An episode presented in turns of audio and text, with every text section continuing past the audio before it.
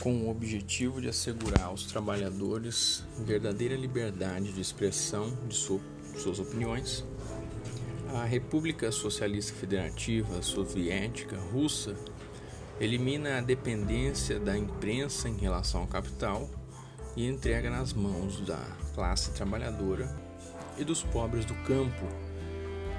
A fonte é a Rússia, legislação soviética, quinto congresso dos conselhos sovietes de toda a Rússia.